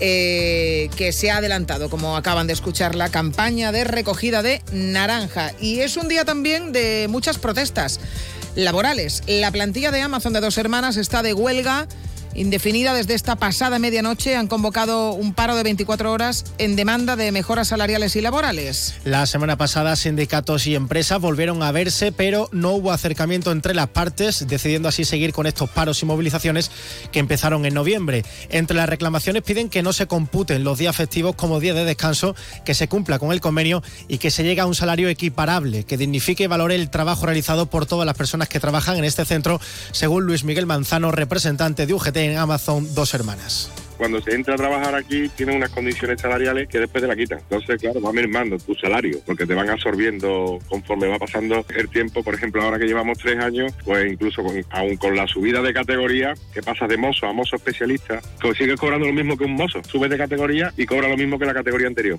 Eh, de hecho, el año pasado, cuando hubo la subida del 5%, ellos la absorbieron desde enero hasta septiembre. O sea, pusieron una nómina complementaria de menos 500 euros. Un paro el de hoy que puede provocar retrasos en las entregas de paquetes, según el sindicato, quienes aseguran que volverán a sentarse con la empresa para intentar acercar posturas.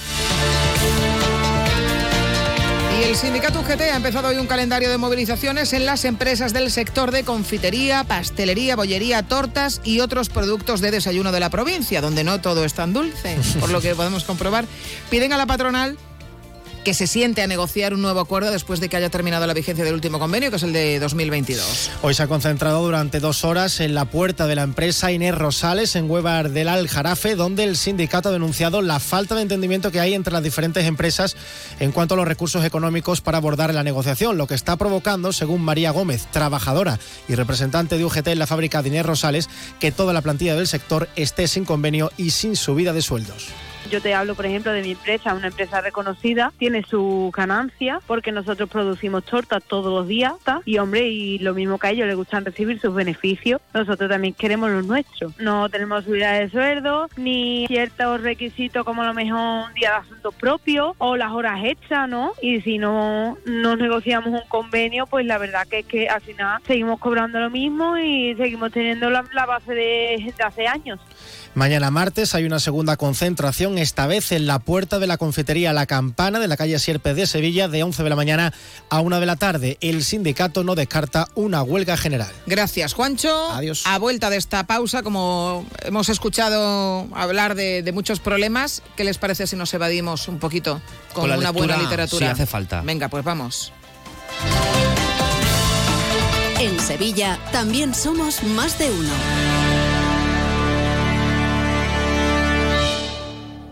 ¡Alto ahí! Si necesitas deshacerte de tu vehículo viejo o averiado, tráelo a Desguace el Pollo. Con más de 30 años de experiencia en el sector, en Desguace el Pollo nos encargaremos de tu vehículo siniestrado para que no tengas que preocuparte por nada. Además, te pagamos el mejor precio por tu coche. Visítanos en Carretera Pilas Hinojos, kilómetro 1 Sevilla o entra en desguaceelpollo.es y despreocúpate de tu vehículo. Desguace el Pollo. Si tienes problemas en tu comunidad de vecinos o situaciones que no sabes resolver, preguntar es el primer paso hacia la solución. Es muy sencillo. Manda una nota de voz con tu pregunta al 648-856780 o escríbenos a más de uno Sevilla gmail.com. Los profesionales del Colegio de Administradores de Fincas de Sevilla te responden en directo. Confía siempre en un administrador de fincas colegiado. Más de uno Sevilla. Onda Cero.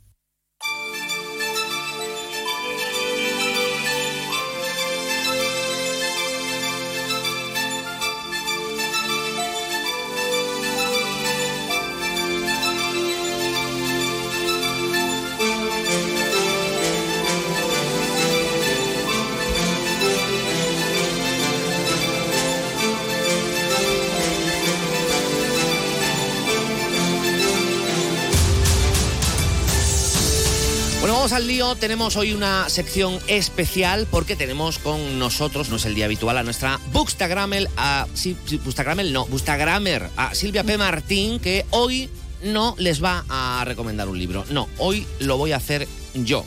Se llama 48 horas antes de ser un zombie y cuenta la historia de Amelia Díaz, una joven inmersa en pleno apocalipsis zombie en Madrid, que es mordida y se enfrenta de esta manera a una situación totalmente desconocida, pero influida por las películas de toda la vida, por los cómics, por, bueno, pues por la ciencia ficción. Mucha ironía, humor, creatividad y sobre todo buena pluma. ¿Saben ustedes quién firma este libro? Pues Silvia P. Martín. Silvia, buenas tardes. Buenas tardes. Felicidades Gracias. por este, por este libro. Eh, este es, eh, Silvia, tu segundo libro, pero el primero, ¿no? Que, que escribiste por Sí. el orden cronológico, Sí. eh, porque después vino Casa de Sueño y Pesadilla, ¿no? Efectivamente. ¿Y cómo fue el proceso de, de pasar de recomendar eh, libros a escribirlos? En algún momento tienes que decir, oye, pues está muy bien lo que hago, está muy bien que la Sí. gente, bueno, pues eh, se meta en mi universo, pero ahora voy a eh, ponerme yo a escribirlo. ¿Cómo fue ese proceso? Pues a ver, es complicado. Date cuenta que no es lo mismo leer que escribir, hay un gran trecho. Y yo siempre había sido súper fanática, ya lo sabes, creo que por las recomendaciones que hago Sí. y os traigo al programa, de la fantasía, de la ciencia ficción y tal. Entonces, eh, un día me senté a escribir y digo, yo quiero tener mis propios libros. Aparte de tener muchos en la estantería, que yo pueda tener también mis obras, que yo pueda presumir de ellas. Ojo con la decisión, ¿eh? Eh, eh, no es moco de pavo, ¿eh? Así de la noche a la mañana. Sí, sí. Decidiste, me quiero meter ahí. Sí, ¿por qué no? O sea, yo, igual que he leído libros muy buenos, he leído libros muy malos. Entonces hay veces que tú dices, pues yo esto lo puedo como hacer mejor, a mi forma. Es evidente que el- eh, la acogida de tus libros, de tus dos libros, ha sido maravillosa entre los, entre los lectores, pero tú tienes algún tipo de formación que tú digas, no es que yo he estudiado, no, entiendo, o sí lo has hecho, A ver, o, eh, o a base de haberte leído quiera- tantísimas obras, sí. has ido cogiendo lo mejor de cada casa para luego ponerte a hacer ese ejercicio de escribir y sacar dos libros, ojo. eh. Sí, bueno, y los que quedan. Claro, claro, a ver, de momento, de momento. De momento. No, a ver, eh, ha sido un poco autodidacta, mm, porque siempre eh, cualquier libro te enseña algo, ya lees desde el punto de vista de un lector. Eh, entonces, mm, es diferente leer desde el punto de vista de un escritor. Evidentemente. Vas aprendiendo cómo se formulan las frases, cómo presentan un protagonista, entonces vas aprendiendo. Aún así, sí que di un curso de escritura creativa, los típicos que dan en la asociación de barrio, cuando yo estaba empezando. Que bueno, muchos no me enseñaron, pero oye, yo hice muchos amigos, ¿eh? Oye, pues lo importante, no sé si te enseñaron mucho o poco, pero ojo, eh, eso que dicen eh, en la vida hay que hacer muchas cosas, entre ellas escribir un libro, pues tú ya llevas dos. Eh, pues dos sí. libros. Eh, recomiendas en esta sección, también en tu, en tu perfil de Instagram, muchos géneros, pero ambos libros, estos dos, Casa de Sueño y Pesadilla y eh, este eh, 48 horas antes de ser un zombie, em, son una distopía, son una realidad eh, imaginaria. ¿Te sientes más cómoda en, en- en ese género a la hora de escribirlo? Sí, o sea, para la realidad ya hay muchos libros y ya tenemos nuestra propia, con perdón, mierda Sí, en la sí. vida diaria, como para eh, no poder eh, evadirnos a otros mundos. Vale que estos mundos son un poquito apocalípticos, ambos. Pero bueno, por ejemplo, en este caso eh, es más enfocado al humor, al humor para salir un poco de la realidad, eh, evadirte, que al final es lo que uno busca. Esto no significa que te vayas a plantear hacer siempre el mismo género. Entiendo No, que te estás probando, has empezado por ahí. Bueno, luego hablaremos de lo que tienes pendiente. Eh, oye, ¿cómo se te ocurre plantear el inicio de este libro? Una apocalipsis zombie en Madrid. Sí. ¿Por qué? A ver, Madrid porque es capital. Entonces sabía que por simplemente ese, esa localización, que lo pudiera haber hecho en Sevilla, Claro. en Torrejón de Arzoz o en Galicia, pero eh, quiera o no tenía como más tirón de cara al público, porque es nuestra capital. Entonces, mm, de cara a un futuro lo veía como más posibilidades internacionales. ¿no? O sea, que, que- que era una, opción de marketing, ¿no? Claro, Digamos. claro, claro. Y bueno, surgió básicamente de un día que yo iba tan tranquila a mi trabajo en el tren y yo dije, a mí me pilla aquí de pronto lo típico de la pandemia. Todavía no se había desatado la pandemia. fue ¿eh? antes. Fue antes. Sí. De hecho, mm, ahora te cuento, pero terminé de escribir el libro la semana antes de la pandemia. y yo en plan, ostras, soy la bruja Lola o algo. Y ahí te inspiraste. Ahí me inspiré. Em, defines a Amelia, que es la protagonista de este libro, como una mujer eh, dramática y escrupulosa, que es justo lo que eh, entiendo que no ayuda nada en un apocalipsis zombie. ¿no? Totalmente, imagínate, con la sangrecita y con todo por ahí lo que hay. ¿Cómo te has inspirado para crear este personaje? ¿Te has inspirado en algo, en alguien? ¿Tiene algo de ti? ¿Tiene alguien de, de algo de, no sé, de Miguel Cala, nuestro técnico? Bueno, no porque no nos conocíamos en ese momento, pero eh, ¿cómo lo has hecho para construir el personaje? A ver, eh, no estoy inspirado en Miguel, ¿eh? aunque os cueste. Que podría ser, porque Podría él es ser. muy escrupuloso además. Yo creo que todos los personajes tienen un poco de ti, pero mm, yo intenté hacer algo totalmente diferente, porque ni soy dramática ni soy escrupulosa, o sea, yo me tomo las cosas con mucha, bueno, si no pasa esto, pues bueno, ya se arreglará, ¿no? Amelia no. Amelia es como mi antítesis. Ella le pasa cualquier tontería y ya el mundo se le cae. El libro eh, arranca la situación, ella es mordida eh, en ese apocalipsis eh, zombie y ahí empieza un camino. no podemos desvelar mucho más del libro, pero digamos que ese camino o la moraleja, la conclusión de ese libro eh, es que es un camino de superación que al mismo tiempo le va a ayudar a, conocerse a sí misma, a, a cuáles son sus límites y posiblemente a sorprenderse de hasta dónde es capaz de llegar, ¿no? Sí, de hecho, yo siempre mm, vendo, o mi, mi lema de marketing con este libro es que mm, aquí no importa el final, porque ya te lo estoy diciendo en el título, sino lo que importa es el camino. Y cómo en una situación tan extrema eh, uno es capaz de superar sus límites y de conocerse a sí mismo, mm, que en la vida normal, en la, en la cotidianidad, eh, jamás te hubieras conocido de esa forma. ¿Qué te han dicho los... eh, tienes una legión de seguidores en Instagram, muchísimos lectores, muchísimos fans. ¿Qué te han dicho cuando... o qué te dijeron cuando cogieron el libro, lo ojearon y dijeron, oye, ¿qué- Bueno, ¿qué, mm, comentario te ha sorprendido?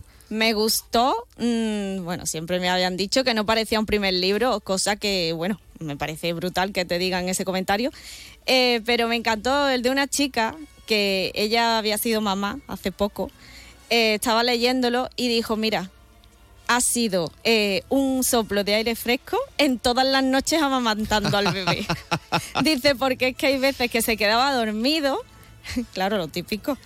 Y dice, y es que yo lo despertaba porque me reía con, con algunas situaciones que ocurren. Porque es verdad eh, que todo lo que cuentas, o buena parte de lo que escribes, eh, incluso de lo que recomiendas, eh, está contado con humor, ¿no? Que es otra de tus señas de identidad, Sí. eh, que entiendo que tú mantienes porque sabes que el lector valora mucho. El lector valora muchas cosas, pero sobre todo cuando hay humor, una historia pues entra eh, mucho Y más. No, no tendría sentido escribir este libro Sí. desde un punto de vista más serio, ¿no? Entiendo. Es que entonces sería igual a todos los que existen del género. Por eso yo digo, no sé si habéis visto la peli de Bienvenidos a Zombieland, que es rollo también eh, apocalipsis zombie de humor.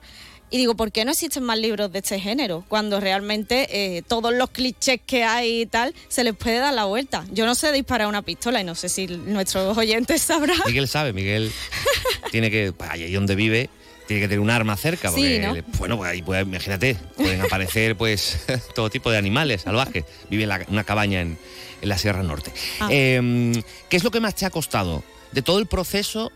eh, al ser, eh, bueno, al estar empezando en esto, ¿qué es lo que me ha- más te ha costado? ¿Llegó un momento en que dijiste, uff, o ha salido fluido? No, a ver, lo más difícil es enfrentarte al lector. Porque la primera vez, siendo tu primer libro, la- esa sensación de, ostras, voy a sacar algo que es totalmente mío para que ya sea de los demás, para que lo lean los demás. Es exponerte casi desnudo, porque yo lo hago- comparo con eso, es desnudarte y desnudarte como escritora al resto de lectores. Eso es muy fuerte. Es un libro viajero. Eh, yo esto no lo sabía, pero el libro que tengo delante es un ejemplar que está, pues tiene pues muchísimas páginas marcadas con estos marcadores de, de colores, co- como si uno se hubiera estudiado el libro, pero es porque es un libro viajero que, que- ¿en qué consiste este concepto de libro viajero? Pues es un- una idea muy guay, una iniciativa en la que tú ofreces leer el libro gratis a otros lectores, da igual de dónde sean del punto de España.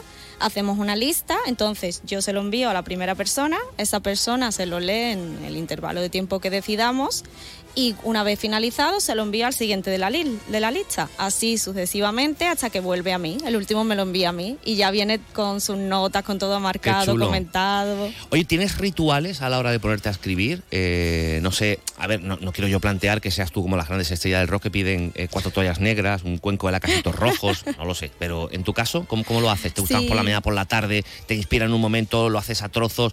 ¿Eres más bien eh, metódica y oye, pues de 11 a 4 yo tengo que ponerme a escribir y tengo que sacar 12 páginas? ¿Cómo lo haces? Si fuera del rollo Stephen King que me dedico a esto, podría hacer una Claro. rutina. Pero nanay, ¿no? Pero nada, o sea, hay veces que me siento, eh, me leo las tres páginas de que he escrito la vez anterior y digo, ostras, me tengo que ir a trabajar. Entonces, muchas veces es complicado. Rutinas, rutinas que me tengo que sentar en casa. Yo no puedo escribir en otro sitio. no te vas a no te vas a un Starbucks eh, No, no, mirando eso al es muy- horizonte con un café caliente. no. Eso es muy de hipster y Sí, millennial. Yo soy más sencilla, yo necesito mi casa, ahora en verano con el aire puesto y en invierno con la mantita por encima, por supuesto. Oye, ¿estás preparando el tercero ya? Eh, ¿Tienes ya más o menos una idea eh, de lo que quieres hacer? ¿Qué nos puedes contar? ¿Qué no nos puedes contar? Tú misma. Pues tengo dos proyectos. Dos proyectos. Están los dos finalizados, están ahí a ver cuándo se publican, si se va a coger por editorial, no lo sé todavía. Uno de ellos, mm, ya me he saltado a la ciencia ficción y me he ido a la fantasía. Ajá. Y es fantasía con thriller, o sea, va a haber asesinatos, pero con un toque así fantástico. Y el otro es una trilogía que es de fantasía épica oscura. ¿Qué quiere decir? Que es fantasía con mucha sangre. Fantasía épica oscura. Sí. No, pues. o sea, que falta, o sea, ojo.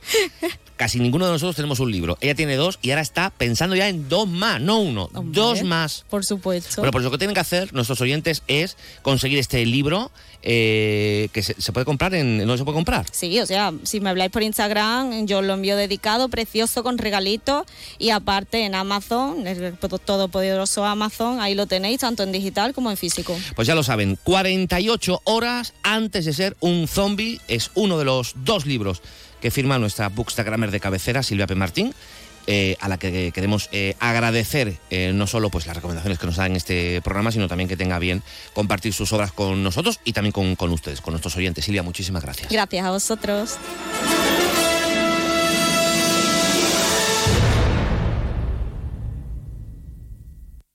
¿Está buscando mayor confort y aislamiento para su hogar? ¿Necesita una remodelación? En Aluminios 3 tenemos todo lo necesario. Ventanas de aluminio con y sin rotura puente térmico, PVC, mamparas de ducha, persianas, mosquiteras y accesorios. Somos fabricantes y montadores. 40 años avalan nuestra profesionalidad y calidad. Pida presupuesto sin compromiso y déjelo en nuestras manos. Búsquenos en www.aluminios3.com o visítenos en nuestra exposición en la calle Afán de Rivera 251. Aluminios 3. Profesionales del aluminio a su servicio. Y ahora aprovechate de las subvenciones de hasta 3.000 euros por cambiar las ventanas, gracias a los fondos Next Generation. ¡Alto ahí! Si necesitas deshacerte de tu vehículo viejo o averiado, tráelo a Desguace el Pollo. Con más de 30 años de experiencia en el sector, en Desguace el Pollo nos encargaremos de tu vehículo siniestrado para que no tengas que preocuparte por nada. Además, te pagamos el mejor precio por tu coche. Visítanos en Carretera Pilas Hinojos, kilómetro 1 Sevilla o entra en desguaceelpollo.es y despreocúpate de tu vehículo. Desguace el Pollo. Y ahora, de la mano de Nimo Grupo y sus concesionarios Toyota Nimo Gordillo y Lexus Sevilla, vamos con la información deportiva.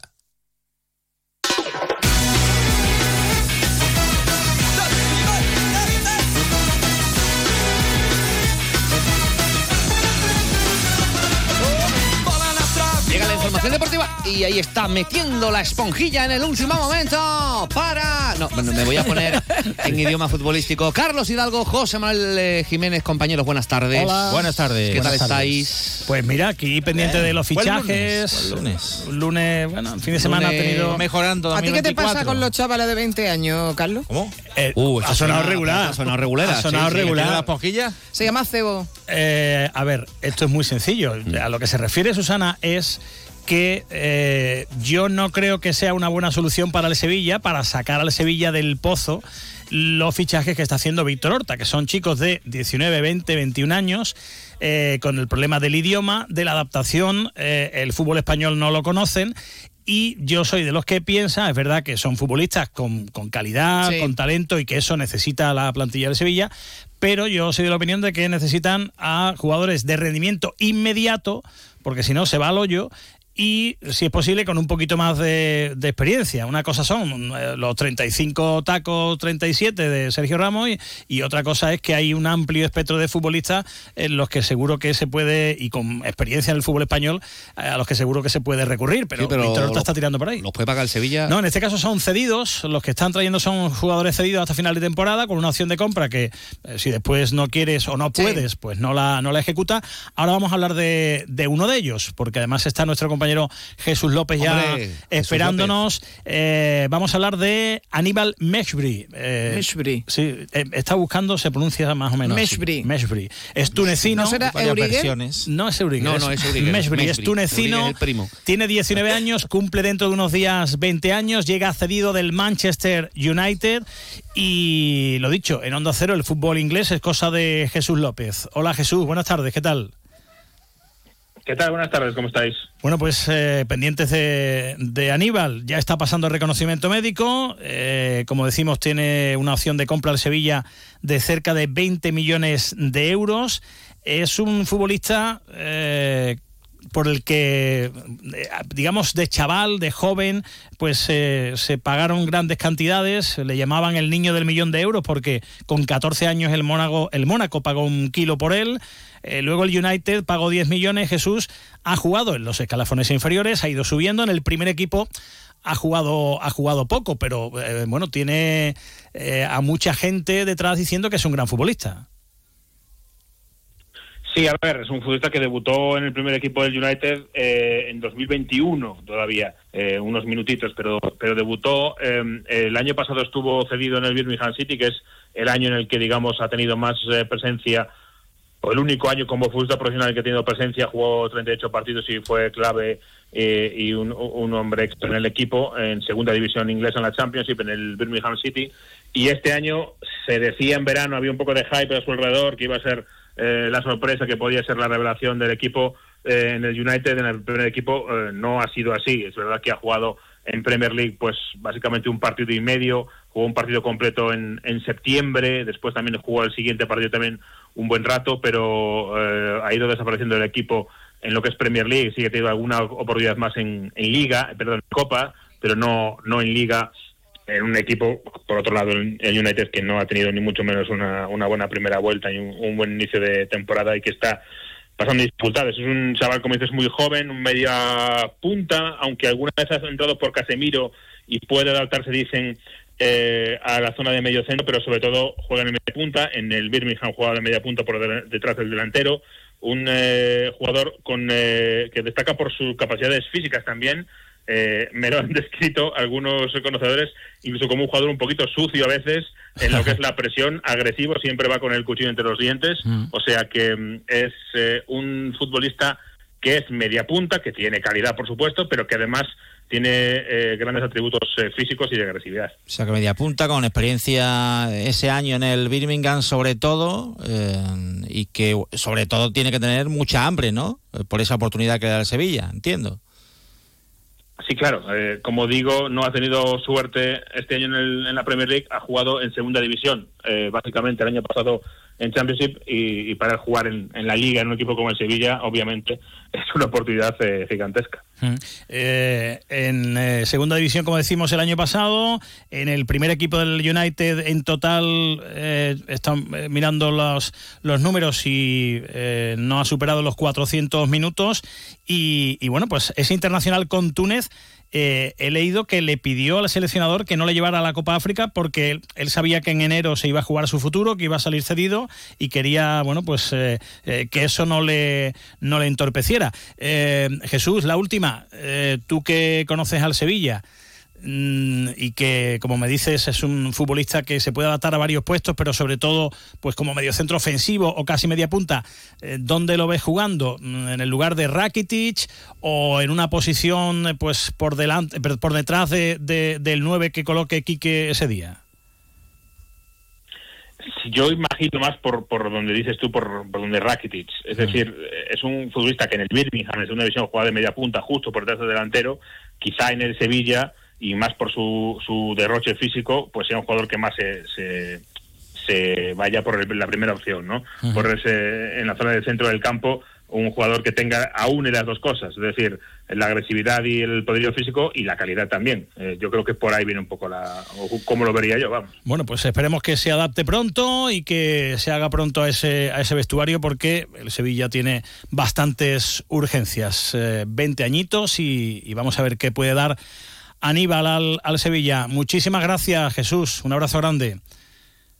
Un abrazo a todos. Gracias a Jesús López, eh, nuestro especialista en eh, fútbol inglés, fútbol británico, aquí la sintonía de Onda Cero. Por cierto, igual que ha ocurrido con Agumé, eh, para Aníbal también se le ha dado ficha del filial, en este caso la ficha de Alfonso Pastor. Justo eh, le han rescindido el, contrato, habrán llegado al acuerdo X eh, económico, justo el día que se cumplen dos años del derby del palo, eh, que bueno, pues eh, fue un poco el que señaló eh, la carrera de, de Alfonso Pastor, el, el, el córner, el gol de Sí, los dos goles. directo de Fekir. Salió en la foto y no. Bueno, pues eh, está lesionado, lleva era un partido, lo que pasa es que Sí, bueno, fue eso- un partido demasiado muy especial. clave, muy clave. Eh, estaba lesionado, digo, y al final, pues, rescisión de, de contrato de Alfonso Pastor para eh, darle esa ficha a Maybury. Una cosa. Eh, el Sevilla tiene a Juan Lu con ficha del filial, a Quique Salas con ficha del filial, a Gumé también, a Aníbal también. Ojo que hay una reglamentación que dice que eh, ni en Liga ni en Copa del Rey puedes utilizar eh, siempre tienes que tener a siete jugadores con ficha profesional en el campo. Lo digo porque van a tener que estar muy pendientes de los cambios, sustituciones, eh, por si hay algún lío, algún, algún problema. Eh, ya tenemos árbitro para el partido de mañana. Recordemos que mañana juega el Sevilla en Getafe esos octavos de final, eliminatoria partido único. Muñiz Ruiz, el colegiado, Iglesias Villanueva en el bar a las cuatro menos cuarto de la tarde. Rueda de prensa de Quique Sánchez Flores.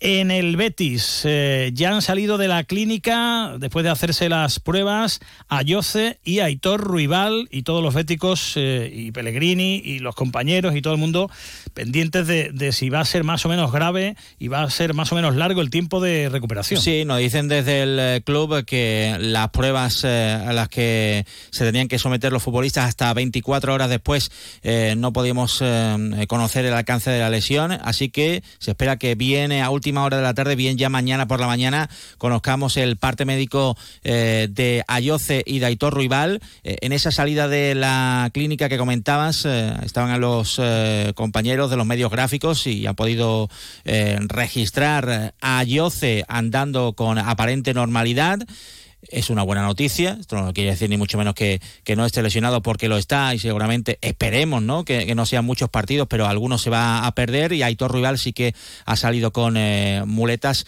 Eh, para meterse en el coche eh, rumbo a la ciudad deportiva. Así que bueno, esperaremos a esta tarde porque Ayoce, ya saben, una entrada criminal de Bruno Méndez, ya vimos lo que pasó con eh, Bellerín, nos señaló falta en esta ocasión. La verdad es que en el campo da la sensación de que era amarilla y, nada más, y fue lo que eh, mostró Ortiz Arias, pero, no fue avisado por Pizarro Gómez desde el eh, bar.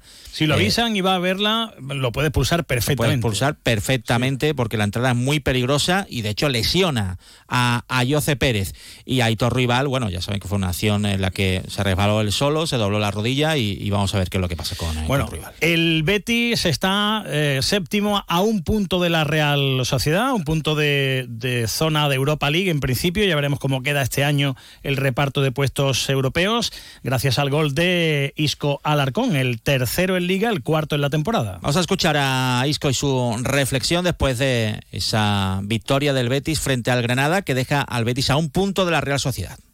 Tenemos que, aportar nuestro granito de arena, eh, delantero. Eh, últimamente Aitor se estaba, era el que más gol tenía del equipo y, y, bueno, hay que seguir, ¿no? Hoy hemos tenido muchas ocasiones, nos está costando un poquito eh, hacer gol, pues, teniendo en cuenta las ocasiones que tenemos y, bueno, queda mucho, mucha liga, mucho por mejorar y hay que seguir. Eh, va a estar bonita, eh, queda mucha liga, es verdad que, tenemos que mejorar, tenemos que, que sacar mejores resultados fuera de casa y, ojalá podamos ver un, Betis más completo en la segunda vuelta.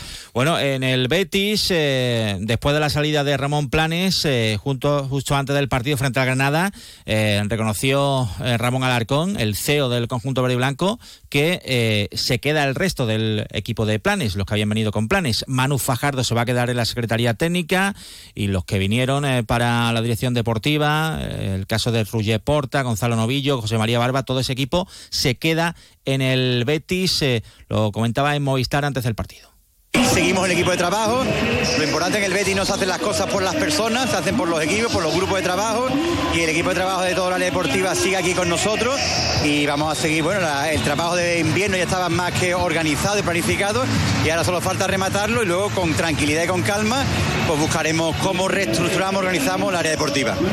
Decías con tranquilidad y con calma. De momento, ¿quién está a los mandos? Porque parece que es Manu Fajardo que estaba en la Secretaría Técnica. Sí, bueno, en el Betis hay una comisión deportiva digamos la persona, digamos de área deportiva, persona técnica, estaban tanto Ramón como Manu, se ha ido Ramón y al que se ha quedado al malos mando es Manu Fajardo, que es el bueno, y eh, de momento el Betis no tiene intención para este mes de enero, para este mercado al que le quedan pues 15 días, no tiene intención de traer ahora mismo un director deportivo. Cuando termine el mercado mm, ya se estudiará. Sí, y parece que tampoco hay intención de traer a nadie. ¿eh? Vamos a ver si se ofrece una oportunidad, pero ahora mismo eh, no es que haya mucho movimiento, sobre todo si no sale nadie. Luis Enrique.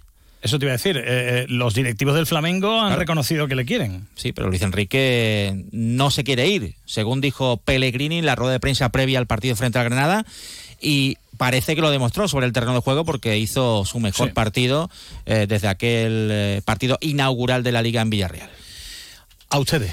Eh, no te marches. ¿Por qué? No te marches. ¿En serio? Nos movemos en un mundo que no se detiene, pero aprender, crecer, evolucionar, solo es posible si entendemos de dónde venimos y lo que nos hace únicos.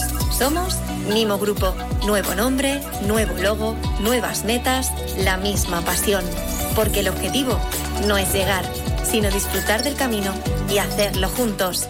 Arrancamos ya, ¿te vienes? Sueña la margarita con Romero.